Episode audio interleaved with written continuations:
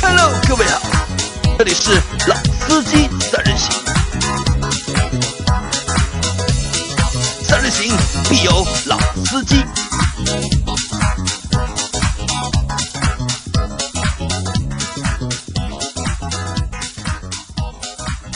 Hello，大家好，欢迎收听老司机三人行，我是杨磊大家好，我是老倪。大家好，我是阿 Q。啊。我们今天是我们录的第二集，对吧？接着前面那一集，前面一集呢，我们就是大家讨论和大家讨论了，就是二零一七年上半年中国的汽车销量的一个排行的一个情况。就是上一集我们讨论的是 SUV 嘛，那这是下下等于是下集，下集呢我们讨论就是轿车和 MPV，对，好吧？那谁先来？阿 Q，你来聊一聊轿车吧。好吧，啊，等一下啊，我老倪你来吧，阿 Q 在发 发短消息的。是吗？好，那我来说，继续。呃，回归到排行榜，那么先说前十名吧。那么基本上没什么大的变化和之前的第一季度啊。神车大众朗逸永远站在第一名的位置啊。第二名也算神车了，别克英朗。第三名日产的轩逸。第四名卡罗拉，第五名捷达，第六名速腾，第七名桑塔纳，第八名福睿斯，第九名宝来，第十名我们唯一的国产吉利帝豪的 EC 七。那么应该这样讲，前十名里面，大众完完全全占了据五个。一半，啊。百分之五十的份额，对占了五个啊对。占了百分之五十的份额。那么剩下的只有别克、日产、丰田、福特和吉利各占一个名额。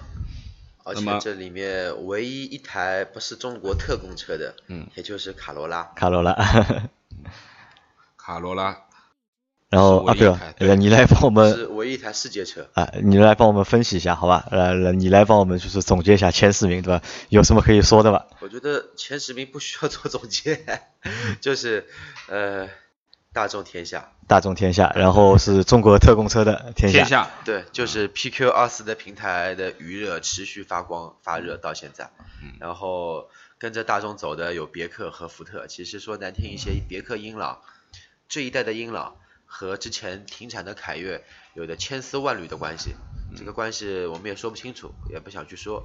你说还有一个福特，福特福瑞斯。福睿斯。福克斯卖不动了嘛，搞一个福睿斯，福福睿斯呢又是拿那个叫什么呢嘉年华的平台，又是衍生出来的一个 A 级车，嗯，从 A 零级车衍生出了一个 A 级车，而且这个车呢也是中国的一个特供产品特供车卖了也这么好，嗯，也这车的确卖的不错。也不容易。的确蛮好啊，空间啊各方面都还可以的这对辆车。但是我觉得第十名的这一个吉利帝豪 EC 七，我觉得还是蛮蛮有意思的一个东西。也前面做了 SUV 的这一期，你们有没有发现吉利好像它很多车型它的标就它的前面这一块都不会打吉利起的，都是帝豪啊，它是多品牌战略嘛，对吧？还是之前的那个一个政策，多生儿子好打架嘛。而且哎，几个孩子都长得不错，现在都人高马大，对吧？有点像人家肌肉男一样，想干谁就干谁。他居然可以把迈腾、福克斯、思域这种神车都都干掉。干掉，对吧？挤进榜单的前十，嗯，还是不错的。嗯，呃，我对于这个前十名的榜单呢，呃，我的第一印象就是十万块画个线十万块对吧？就十万块之内，啊就是，基本上都是十万块左右的，我们说的最最入门级的啊家教，应该是这样讲啊，大家看看是不是这样啊？呃，我们看一下，从第十一名开始，对吧？从第十一名是第十一名是大众的迈腾，十二名是福特的福克斯，十三名是本田的思域，然后十四名是大众的帕萨特，十五名是大众的 Polo 啊，Polo 还能排进十五名，这个我蛮意外的。然后十六名是宝骏的三幺零，十七名是大众的高尔夫，十八名是雪佛兰的科鲁兹科沃兹啊，啊科沃兹不是科鲁兹，啊，说错了啊，科沃兹。然后十九名是别克的威朗、威朗啊，二十名是丰田的雷凌雷凌，啊，那可以就可以这样说，就是和就是之前那个就是 SUV 的榜单有一个比较不同的一点是什么呢？就是在 SUV 的榜单里面，就是可能就是前二十名里面，就特别是前十名里面，就是自主品牌会多一点。占很大一部分。啊，但是到轿车里面，我们来看一下，就是可能就是合资品牌占了大头了，就自主品牌就相对来说就比较少了，对吧？在前十名里面，就除除了就是吉利是自主品牌，然后从二十名，从十一名到二十名里面，也就宝骏是自主品牌，其他的都是合资品牌。合资品牌可能就是在就是轿车的前二十名，对前二十名的就轿车的这个销量当中啊，就是还是以就是合资品牌为。为主，对吧？那自主品牌只有两个，而且我们也看了一下，可能就是前十名，就像前面老倪说的一样，前十名的就是排名里面就是可能就是价格售价都在十万以内的，然后到十一到二十也有一部分都在十万左右。对，我里面除了两台 B 级车，一台迈腾，一台帕萨特，又是双又又是两个亲兄弟。嗯，哎，大众还是 厉害啊！大众非常厉害啊，真的非常厉害。不管是轿车还是 SUV，对吧？都挤在前面。嗯。好，然后我们说一下二十名以后吧。啊，这个二十到三十名，我觉得倒蛮有意思的。啊，第一个是二十一名是吉利的远景，二十二名本田的雅阁。第二台、第三台 B 级车。啊，然后二十三名比亚迪的 F 三。啊，二十四名奇瑞的艾瑞泽五。然后二十五名大众的零度拉板拉满头，二十六名奥迪 A 六 L，二十七马自达三昂克赛拉，二十八奔驰 C 级，二十九宝马 C 三系，三十名现代朗动。那么我觉得这个里面比较混乱了啊，这个二十一名到三十名，我觉得这个里面涵盖了很多元素了，有自主品牌的啊，自主品牌还不少嘞。好几个了啊，然后有韩系，有德系，有日系，而且这个二十一名到三十名其实跨度蛮大的，啊，可可可以说从五万的一直到五十万的车都有，都有，对，啊，从我们说从最最基本的 A 级车到我们说的 B 级，乃至于 C 级都有。A6L，那么应该是这样讲，就是这一块的跨度，我觉得值得我们去去讨论一下。你想讨论的是 A6 对吧？就 A6，我想 A6 卖的比 A4 多对吧？对，因为前面的这三十名里面，竟然没有 A 四，A 四我看一下排多少，四十名。四十名啊。啊，那。在我的印象当中，因为我是奥迪车主，在我的印象当中，好像应该是 A 四卖的比 A 六好啊。最起码我觉得上一代的 A 四一定是卖的数量是比 A 六要高的。哎，现在老倪啊，给你三十万的预算，对吧？你去奥迪 4S 店里面，你本身想买一台 A 四的，过去过去一看，对吧？A 六其实也能买了。哎，我他妈呸！我加一个。一万块钱可以买台 A 六了，而且 A 六配置也不低啊。嗯。那么给你选，你是选 A 六还是选 A 四？虽然 A 六是一点八 T 的，A 四是二点零 T 的，但是 A 六还是个 A 六，A 四它还是个 A 四。呃，我是觉得，呃，因为昨天正好在奥迪嘛，反正这两辆车都仔仔细细的又看了一遍。当然 A 四是最新款的啊，换代的这个款版本。那么各方面。都是应该说是眼前蛮亮的啊，包括它的这个变速挡杆啊、方向盘啊，包括电子仪表等等这一块的东西。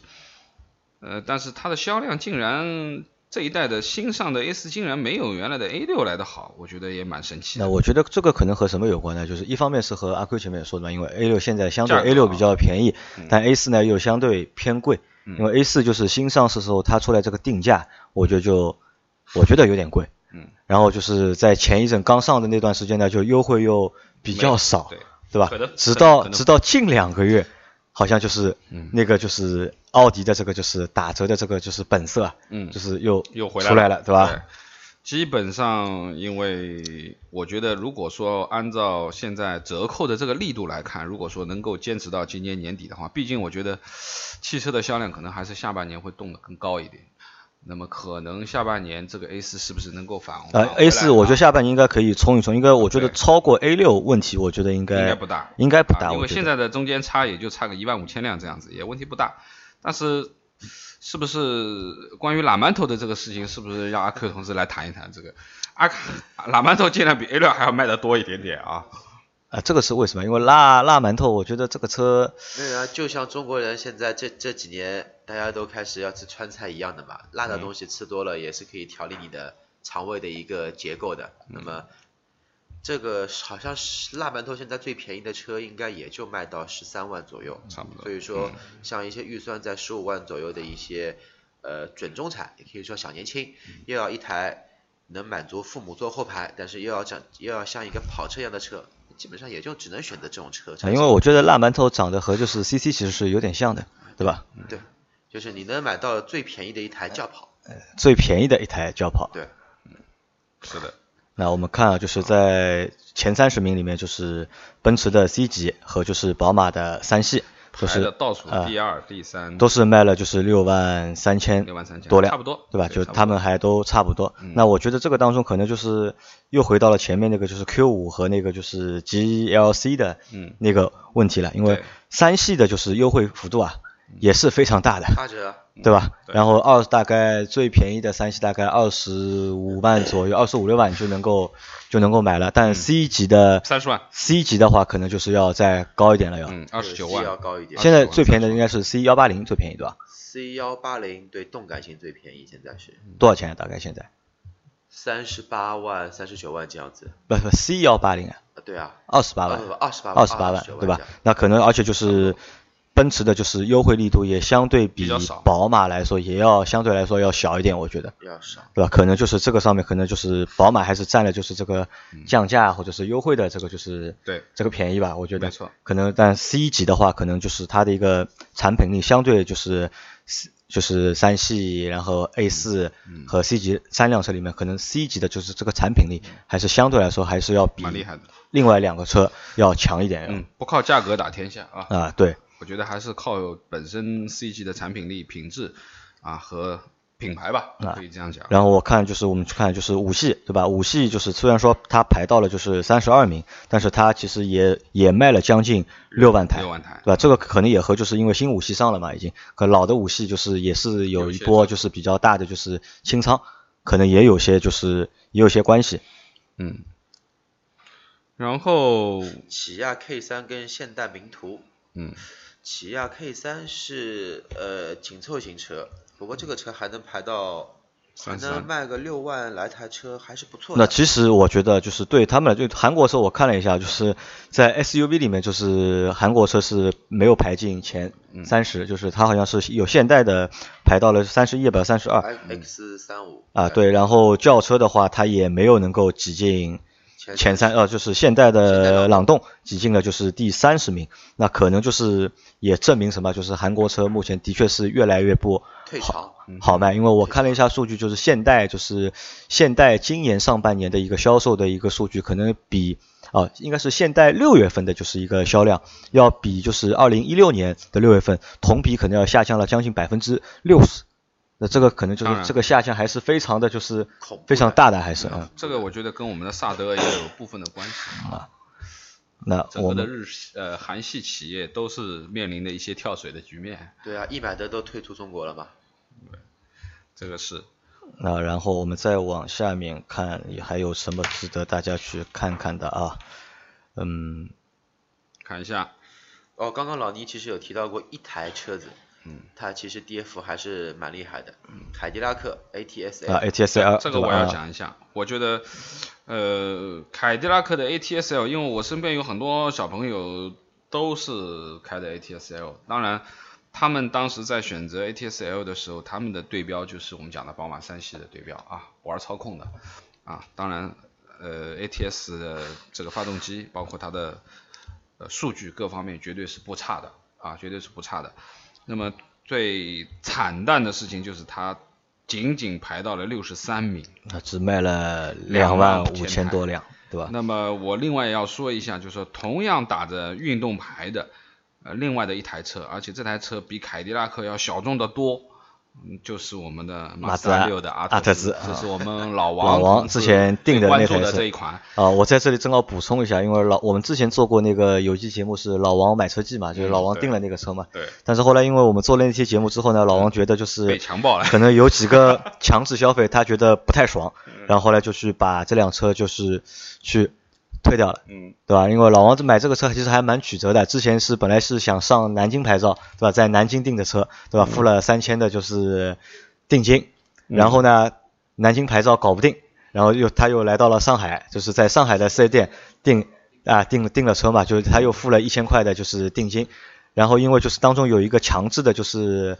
呃贷款呃贷款付费费，有一个贷款付费就是要强制收的，但那个贷款呢是老王自己去办的，他觉得这个一千块钱没有意义，对吧？但是四 S 店也不肯让步，四 S 店的意思呢就是你要买，就这个钱肯定要付，如果你不买的话，那我可以把钱退给你。然后上海的那家四 S 店好像是还是蛮蛮干脆的，就是把车把车退了，就当天就是老王去谈那个退车的事情嘛，就当天就把那个定金退给了老王，然后。四 S 店人说好像是这样说的，他说他说因为他们是国家单位对吧？他们有这个规定，他们也没有办法去改变这个规则，反正你爱买不买对吧？你如果下次要来买的话，我们还是欢迎。其实就是虽然说就是这个性质啊，就是有点恶劣，但是态度还是蛮好的。但反观就是南京的那家 4S 店就不行了，对吧？这个三千块钱的押金已经过了半个月了，对吧？到现在还没有退回来。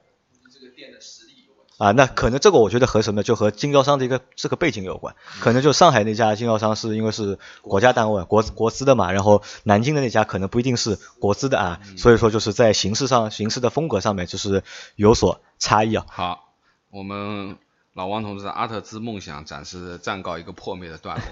那么 推迟只能说推迟，推迟推迟吧。那我觉得呃，在这个排行榜里面讲到了这个阿特兹部分。那么前面说的凯迪拉克的 ATS-L 啊，排在其实六十三名，其实这两辆车的价差并不是太大，不是很多，大概也就两到三万的价差。嗯，对。对吧？如果你买一台顶配的阿特兹，你可以买一台，你可以完全不用贴钱去买一台标配的 ATS-L，嗯，完全可以买。对，对啊，我觉得就是这个价差不是很大，但是从品牌上来说，我觉得就是凯迪拉克应该要比马自达这个品牌要要稍微呃要稍微好一点，好一点嘛对吧？对对而且从就是 ATS 的就是 账面的数据来看啊，就是当然也是非常强的，对运动牌啊非常强。另外，但没想到这个销量没有阿特兹卖的多。我们讲的这个这个本身在上海嘛，又是通用的车，ATS 其实马路上曝光率还是很高的。我们在上海是真的看到很多多，凯迪拉克看到最多的就应该是 ATS-L，对看到最多的，对不对？那么其实凯迪拉克卖的最好的是叉 T 五，就是以前的就是老 SX 的啊，老的 SX 到到现在还是就是叉 T 五是它的一个主力的一个车型。对，你知道我在看一个比较有意思的一个车型吗？我在看的是现在依然在送车牌的新能源车型，一个是荣威五五零混动，一个是比亚迪秦。但这两个车好像这半年秦只卖了一千六百五十四台，比亚呃那个荣威的五五零只卖了两千四百五十台，加起来的销量也就五千台都没有，四千出四千出点头。那我觉得这个很正常啊，因为为什么就是啊、因为买这个车的人其实就是冲着这块牌照去的，因为只有可能只有上海啊，上海，然后北京还不行嘛，因为北京一定要要求是纯电动的才能就是送那个送那个牌照嘛，你油电混合的还不行，可能就是只目前也只是针对就是上海，可能它里面百分之九十的销量都是在上海而且。我觉得里面还有个问题，就是说之前为什么销量会这么 OK，这么的夸张？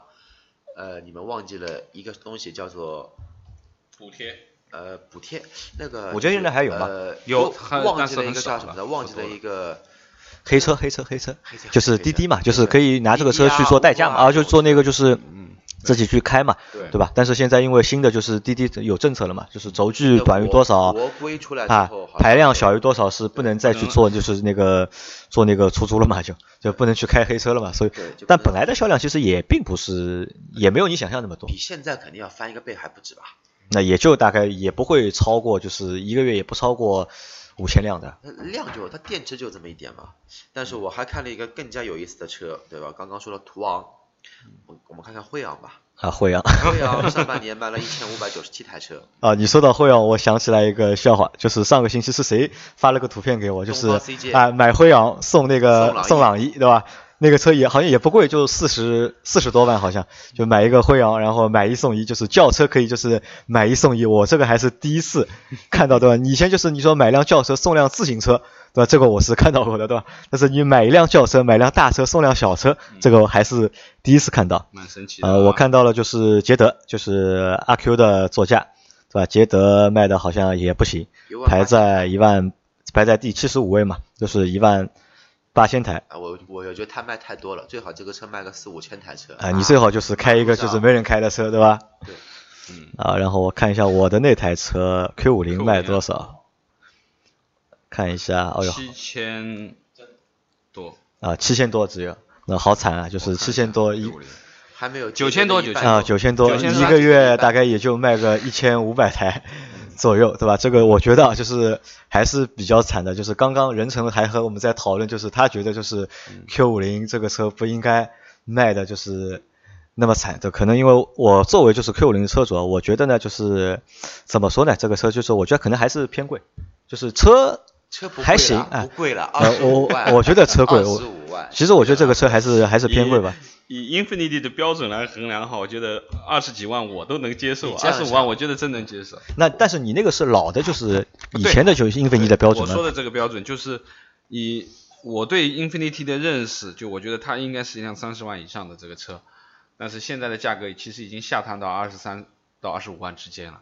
那我觉得其实真的性价比是蛮高的啊，又是一个日系的豪华品牌啊，然后技术上面也好，发动机也好，底子也好，都很很棒。其实你为什么老不喜欢你自己的那台车呢？我没有说不喜欢，就我觉得就这个车相对来说比较平庸一点，就是可能和它这个就是你要这么想，杨磊，一台巴博斯版本的 Smart 都要卖到二十三万多，你二十五万五买一台 Q 五零 L，多么划算的事情！啊，连我看的那一台敞篷的 Smart 都要十八万多。啊，这但你账不能这么算嘛，对吧？好，那我们就是轿车的话，可能就是轿车就是也就这么回事儿了，也就这么多吧？然后能够霸占前二十名的，可能也就都是合资品牌，对吧？能够进进去前二十名，就也也只有两台，就是那个自主我觉品牌。得那另外再多说一句哈，我我觉得就是，呃，大家其实，在轿车的中级车市场里面，其实非常曝光率非常高的，包括天籁啊，包括凯美瑞啊，包括蒙迪欧啊这些车系，呃，基本上都没有排进前三四十名、三十名，都是在四十名开外。啊，那么销量当然差不多也要有几万辆、五万辆这样子的一个销量啊，毕竟是一个我们说日常的家轿稍微高一点级别的啊日用上面，那么日系其实这两个天籁和凯美瑞，包括我们说的美系的这个蒙迪欧，基本上都是在五万辆左右的这个这个销量，那么占据的位置是四十一到五十名这个之间，就只能说它只前排进了前五十，而排不进前三十。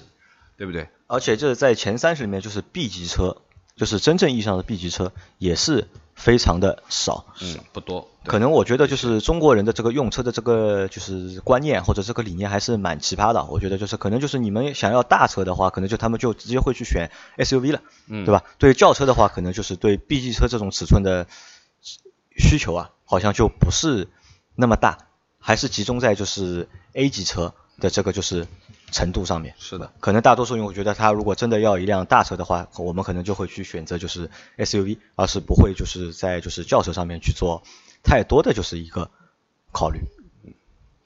好的，好，那我们再来谈一谈就是 MPV 的，因为前面花了蛮长时间在说就是轿车嘛，就 MPV 呢相对来说就是比较简单，就是排在第一名的，就是想也想也不要想，对吧？永远的五永远永远的五菱，对吧？五菱，然后 第二名，对吧？呃，这个我觉得，既然我们说它永远的五菱宏光，我们一定要把第一名和第二名的这个数量跟大家报一下啊。这个为什么代表它是永远的第一呢？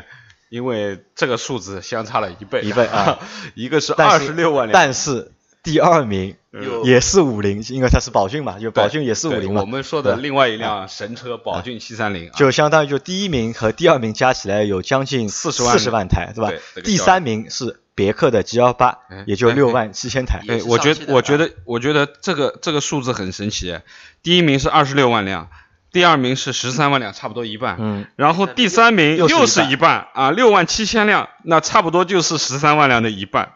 那么第三名终于轮到一个合资品牌了，啊 G 幺八 G28 对吧？然后第四名是长安的欧啊。诺、欧诺对吧？欧尚。啊，第五名也是长安的欧尚。其实也是亲兄弟嘛。啊，其实就和五菱的就是宏光和荣光是差不多的概念。对。那么呃呃第七名到第六第六名东风小东康风光三三零啊，这个车什么样我不知道哎呃，也是个小面包车。啊。然后第七名是北汽幻速幻速的 H 三 H 三好像我看到过一个广告，这个车我就没没看到过，没印象。好像我看到过一个幻速的广告。然后呃第八名老牌的啊呃东风风行的凌志了啊老牌的。那么第九名江淮瑞风也是老牌的 MPV。第十名大众的安，途安对吧？啊第十一名和十二名都是孪生兄弟对吧？对是艾力绅那和奥德赛。我我我我我先说这前十名吧，我觉得第一个从第一名的二十六万辆到第十名的一万八千辆，中间的差距很大呀，这个这个差了很多辆啊啊，，当基本上那我觉得是这样，也也有道理啊，因为你嗯我我们去看啊，就是五菱的差距，就是五菱宏光的就是价差和就是宝骏七三零的价差，嗯。差不多也要将近一倍，一倍了，对吧？如果你买宝骏七三零顶配的话，就是也要十万出头但五万的话就是可以买就是宏光的一个相对来说比较好的一个配置了，已经就价格上是差一倍，然后所以说销量上面也差也差一倍。一倍，对。对吧？然后呃，我觉得这个里面五菱我们就不谈了，那这个太神奇的东西没法谈了已经。我觉得你还是杨磊，你不是去过宝啊，对，我说一下宝骏吧，因为这个这个 4S 店了因为我有块牌照嘛，我有块牌照到十月份要到期了嘛，就可能要考虑再买台车，就是把这个牌照挂上去要。不你借我，我借我，我买个 smart。啊，可以啊，但是车要写我名字的，你愿不愿意啊？对吧？那这个是这是一个问题啊，就是要再买辆车，那对我来说可能就是我如果再换一台车的话，我就两，其实我觉得我就两个极端嘛，对吧？要么就是换辆微型车，对吧？类似于 smart 这样的，再买一辆 smart 这样的就是两人座的车，要么就是换一辆纯粹的就是七人座，嗯，对吧？可以可以满足一下就是节假日啊，就是出游的全家需求出游的这个需求，对吧？那我之前就是我看了一下，我带我老星期一我带我老婆去看了那个宝骏的七三零嘛，三零因为我之前和很多人说我要买一个七三零嘛，他们都以为我要买宝马的七三零，对吧？然后我说错了，我买的是宝骏的，差一个字哦宝骏的七三零。然后我就带我，因为我老婆不知道七三零长什么样的，我说我带你去看一下，然后我就带她去了那家就是。我说那个就是二级经销商那个店嘛，那个店里面什么车都有嘛。然后他看了那个车之后，他就一脸嫌弃相，你知道吧？就是他觉得啊，这个你怎么会去看中这样的一一个车？他说这个车都是农村里面开的，就不太适合就是城市里面的人开这个车。然后甚至他还不愿意就是坐到这个车车里面去坐一下嘛，因为我还想去，因为我我没开过那个车，我坐坐进去我坐了一下嘛，就感受了一下。那我觉得就是这个车真的是蛮大的，虽然说这个车车身不是很长，但是车内的空间我觉得真的是非常的一个就是宽敞，然后加上它十万的那个顶配的那个就配置啊，我觉得也是比较武装到牙齿啊，对的，真的也是比较高的，那还它还带三三百六十度的那个就是全景的那个摄像头，对吧？LED 大灯？LED 对吧？车内氛围灯，那 ACC 没有，就除了就是好像有 ACC 呃，没有没有哎 ACC，没有没没有有 ACC，LED 大灯，有电加热座椅，除了除了就是除了就是它的那个变速箱。对吧？它的变速箱是 AMT 的，可能就是因，但是我之前开过 Smart 嘛，如果我 Smart 都开得惯的话，我觉得它这个变速箱我肯定也能够开得惯，是吧？好啊像呃从口碑上看，这个 AMT 调教的还可以的。还可以的，哎因为那天因为二级经销商是没有试驾的，他他说你要他让我去就是四四 S 店去试驾，但四 S 店太远了，就是上海我查了一下，就是我现在查到星期天到我这里啊来，我这两里有一家闵行 4S 啊闵行那里有有一家嘛，然后呢我就做了一下嘛，我做一下我觉得还可以，但我问我老婆怎么样对吧？你能够接受这个车吧？但我老婆说她不能啊，她不能接受，她说这个车她看都不想看，对吧？你她买了之后她不会坐这个车的啊。然后呢我那我说我们那我们去看稍微好一点的，对吧？那我后来我去了大众的 4S 店，就我去看了一下途安 L。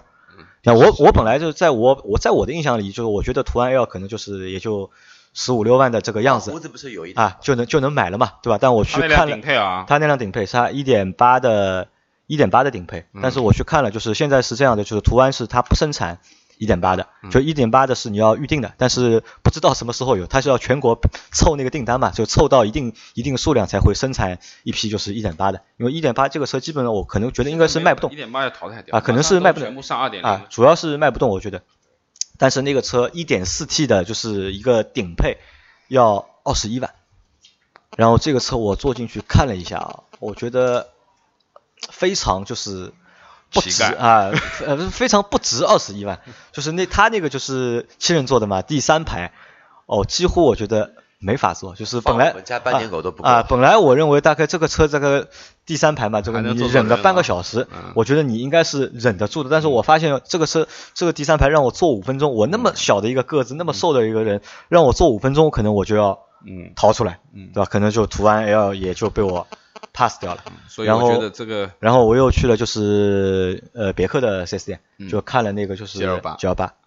后来我发现啊，就是这些跑的蛮多的嘛。啊，，因为都都在一条路上嘛。那我觉得就是可能啊，就是 G 幺八目前不是现在有一个就是商旅版嘛，就是它就是换代之后出了一个就是前一个版本。前一款的一个改款嘛，就是二点五的换了一个二点五的那个发动机。换了那个迈锐宝的发动机。啊，对，就二点五的那个版本，就是哦，我觉得那个车非常超值啊，就是二十四万，就是它是标价好像是二十六万多，然后顶配，然后有电动移门，有天窗，对吧？有那个就是真皮的座椅，有倒车影像，就是该有的基本上就都有了，然后还全系大概啊，还全系优惠两万，然后十八个月的就是免息免息，贷款，嗯，哦，我觉得这个车还蛮还蛮值的，就是基本上就是如果我们选 N，就是真正意义上的就是 MPV 的话，就可能就是这个二十四万，我觉得蛮实惠的。我觉得从商务的角度出发，那肯定是 G 二八不二之啊，选。我觉得居家也可以，就是商务和居家，我觉得都、都 OK，我觉得居家的话，我觉得只要你开得了这么大的车啊但唯一的一个唯一的啊放这么大的 车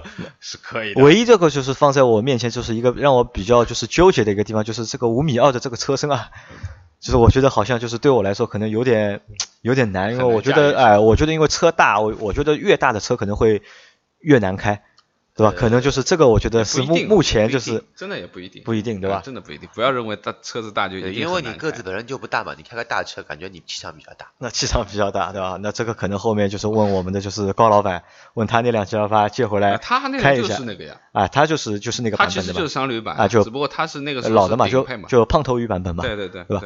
然后就是我们看了这三个车之后啊，那我再问我老婆，对吧？嗯你现在看过了，对吧？反正一分价钱一分货对吧？你再去回啊，你回头再去看看那个就是宝骏的，就是七三零，你能接受吧？对吧？你能接受吧？嗯后来他看了一下，他说那个那个车，反正他觉得呢要比途安嗯要有性价比。嗯，然后 G 幺八呢啊，那，这个 G 幺八呢，他觉得呢坐着呢也蛮舒服的，嗯但他也觉得就是可能开起来可能还是会有点吃力，哎、有点有点吃力的。嗯但是他说，如果你实在不行的话，对吧？那你就买个就是嗯，730性价比高一点的。相对来说因为便宜嘛，哎也就十万块钱这一天的。观点转换了这么快，你看，就从刚开始不愿意坐上去，啊，说这个车根本就因为没法开，啊，因为因为在在去看之前呢，我我没考虑到这个问题，知道吧我没考虑过我老婆是怎么看待车这个问题。当当先带她去看那个七三零之后，她这就是那个很反感吧，抵触的情绪。啊啊、呃但是但是看好后面两辆车之后呢，可能就是我觉得这个也是一个，我觉得就是后面就是我我觉得大多数的消费者啊可能还是理性的，还是、嗯就他们可能还是要去看一个就是实际的一个差10万你这个车对吧，到底是卖多少钱？如果你差个两三万或者三四万的话，那可能就是还没啊，对，还没那么就是那么反感。如果一旦要差个十万以上，但是在用途上面可能又是差不多的，多对吧？甚至我觉得就是七三零的这个乘坐的这个舒适性啊，就可能还要优于就是其实我一直想跟你说，你为什么不买个奥德赛？奥德赛，对吧？奥德哎赛，对啊，我们正好刚刚只说了前十，这个第十一名、十二名就是艾力绅和奥德赛啊。奥德赛嘛，我觉得奥德赛价格其实和20 G 二八差不多呀，就是和 G 二八的就是商旅版差不多啊其实是差不多嘛？那那个对车的大小四米八出点头，四米八十四吧，差不多。呃，奥德赛我不知道为什么没没没想过，就是好像不是太不对于我看着重奥德赛我认为啊，就是以这个价格来说，其实奥德赛差不多也就二三四万，也是已经可以到还可以的版本了。呃，豪华型买不到，哦对，豪华型可可差不多可以买对二三四万豪华型可以。那么你想二三四万的话，按照前面他说的别克 GL 八二十六万折两万多下来，也就是二十四万的这个价格。那么这两辆车其实论品牌大家都差不多啊，论做工论什么其实也差不多。那么最主要的就是尺寸上面完全是一个要小要很多啊，一个是大很多。同样开起来，油耗上面，那我相信肯定是奥德赛有优有啊优势的，有优势啊，因为我们到下下期吧，因为我可能就是我们会找一位就是奥德赛的车主和一位就是 G L 八的车主，我们来谈一谈就是他们开就是 MPV 的嗯。那些实际的就是体会和他们的一个实际的感受。好吧，那这期节目我们差不多也到这里，因为其实从我们看了，就是说 MPV 也好，就是轿车也好，它的一个销量的排行其实没有什么太大的变化，变化。除了 SUV 就是有就是呃荣威的 X 新五就是新入了，就是进挤到了前十，然后宝骏的就是五幺零510也也挤进了前十，那就是其他都没有什么太大变化。其实我们可以看，就是我觉得这三个榜单给我留下比较深刻的一个印象是谁呢？我觉得还是五菱，就是不管是五菱的，就是 SUV 也好，还是五菱的 MPV 也好，和五菱的轿车也好，它他们的产品基本上，你看五菱的产品基本上就是款款都是爆款，对吧？嗯，轿车三幺零进前十，对吧？然后 SUV 的五六零和五幺零，对吧？进前十嗯对吧 MPV 里面的就是五菱的，就是五菱宏光第一名，对吧？宝骏的七三零进第二名，对吧？基本上就是五菱的，就是旗下产品，就是款款产品都是爆款，都能够挤进就是前十名，这个是给我留下了就是比较一个深刻的一个印象。也可以说，还是现在目前有中国的一个市场，它的一个一个就是说繁荣景象的一个缩影，就是卖的好的车永远都是跟老百姓关系最好的、价位最比较经济的亲近的这一种嗯精型的一些车辆，嗯而不是说是遥遥在很高的地方，并不是说 BBA 或者说怎么雷克萨斯这种车卖的比较好，还是以经济型车为主。啊，好的，那我们这期节目就先到这里了，好好吧，好大家拜拜。拜拜。拜拜。